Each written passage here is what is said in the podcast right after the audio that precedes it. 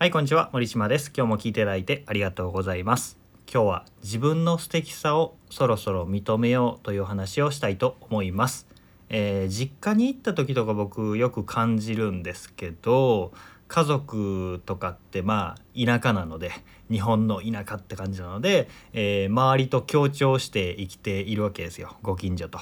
で「いやいや私なんて」みたいな感じの謙遜の日本の美徳みたいなものが身に染みているんですよね。あとはまあ店員さんとか見ててもそうだし、えー、なんかこう「私なんて私なんて」っていう自分を落としてうまくコミュニケーションを取るみたいなのってまあ日本人のじ、えー、コミュニケーションの取り方和の和を乱さない、えー、交流の仕方かなと思うんですけどもっとね自分を発揮していいと思うんですよねそしてそれが認められる時代だったり環境ができてきたと思うんですよ。えー、なんか空気を読んで息苦しく生活しているぐらいだったらちょっとぐらい KY に生きてみましょう KY ってちょっと死語なのかな 死語かもしれませんが無理に力んで生活するんじゃなくて自分の長所まあそれは短所でもあるんですけど人に「うん?」ってこう「それってちょっと」って言われたりとかまあうんなんだなんだろう自分に自信を持っているなんてあの人なんかちょっと鼻につくわって思われるぐらいで全然いいと思うんですよね。だからそういう、うん、周りと協調して協調して自分を押し込めてっていうのよりも自分を発揮するのがいいですよっていう話です。あの常識的にはこう謙遜して周りの人ご近所さんだったり同僚だったりに強調していくのが普通だし常識ですよね。でこれ常識とか普通っていう言葉について本田健さんだったかなの本で言われてたんですけど常識とか当たり前という考え方は平凡な人生を送るためのノウハウですっていう話をされてたんですね。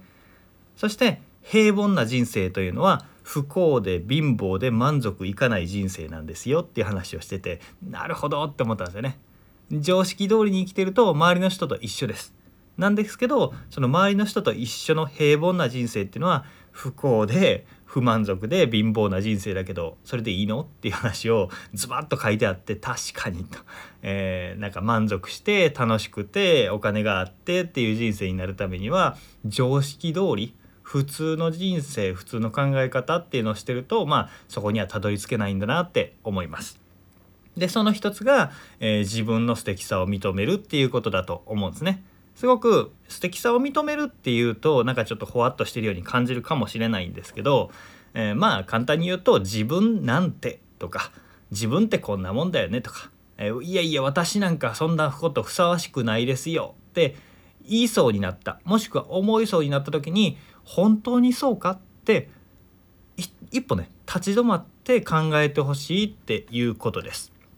で、えーコーチカーターっていう映画があるんですよ。これ確か実話を元にした映画なんですけどすごくあの学歴学歴偏差値が低いちょっと荒れた学校に、えー、伝説のコーチみたいな人が来てバスケットの強豪チームにしていくみたいな話なんですけどでその中で自分は勉強ができないからみたいな感じで卑下自分を卑下する生徒たちにある詩をねマリアム・ウィリアムソンの、えー、ポエムを引用して「お前らは何を恐れてるんだ」「お前らは自分の能力が低いってことを恐れてるんじゃない」お前らは自分が素晴らしい存在であるっていうこと自体に本当は恐れてるんだみたいなことを映画の中でも引用されていたポエムがあるのでそれを紹介したいなと思います。もしかしたら前いつかこの、えー、詩っていうのは紹介したことあるかもしれないんですけどまあ何回聞いてもねすごくいい詩なので是非聞いてみてください。これはマリアン・ウィリアムソンの「愛への帰還」より、えー「最も深い恐れ」というポエムです。えー、読んでいきます。我々が最も恐れているもの。それは自分が無力だということではない。我々が最も恐れているもの。それは自分には計り知れない力があるということだ。我々が最も恐れているもの。それは我々の光であって闇ではない。我々は自分に問いかける。自分ごときが賢く美しく才能にあふれた素晴らしい人物であろうはずがないではないか。だがそうあってはなぜはなぜいけないのか。あなたは神の子である。あなたが遠慮をしても世界の役には立たない。周りの人が気遅れしないようにとあなたが身を縮めることは何の美徳でもない。我々は自らの内にある神の栄光を表すために生まれてきたのだ。そしてそれは限られた人々のものではなく全ての人のうちにある。我々が自らの内にある光を輝かせる時無意識のうちに他者に対しても同様のことを許している。我々が自分の持つ恐れから自らを解放する時我々の存在は同時に他者をも解放する。っていう内容です。まあ、自分がもう惨めな存在だちっちゃい存在だっていうことより素晴らしいんだって気づいてそれを表現してしまうとどうなっちゃうんだろうっていうことに怖がっているみんなそれに怖がっていてでもそれを勇気を出してあ自分って素晴らしいんだなって気づいて表現すると周りの人の解放にもなるんだよ周りの人のたのためにもなるんだよっていう話です。本当にね僕も学生時代とか特にそうでしたね。えー、学生時代多くの人はたまたま近所にいた人と付き合いをしてたまたま同じクラスになった人とうまいことやってっていうことを求められますよね。でその中で自分がその、うん、隙間に合うピースになるような感じで自分をアジャストしていくわけですよ。でそうしていくとなんか周りの歯車になるようにみたいな感覚になるかもしれないんですね。でもそうじゃなくて自分ってもっとこんなことができるとかこれがしたいんだとかこういう人間なんだって表現するとそのピースに合わなくなるわけですよ。でもそれでいいんですよね。それでいいしそれが許されている環境許されやすくなる環境が出来上がってきているしもっとね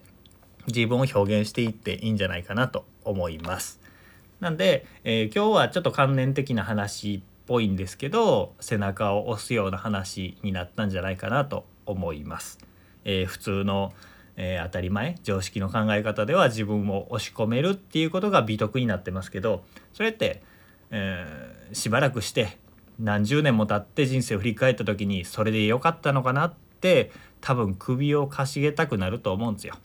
だから、えー、自分らしさだったりとか自分がやりたいことっていうのに素直になった方がいいのかなっていうお話でした。では今日もここまで聞いていただいてありがとうございました。森島でした。それではまた明日。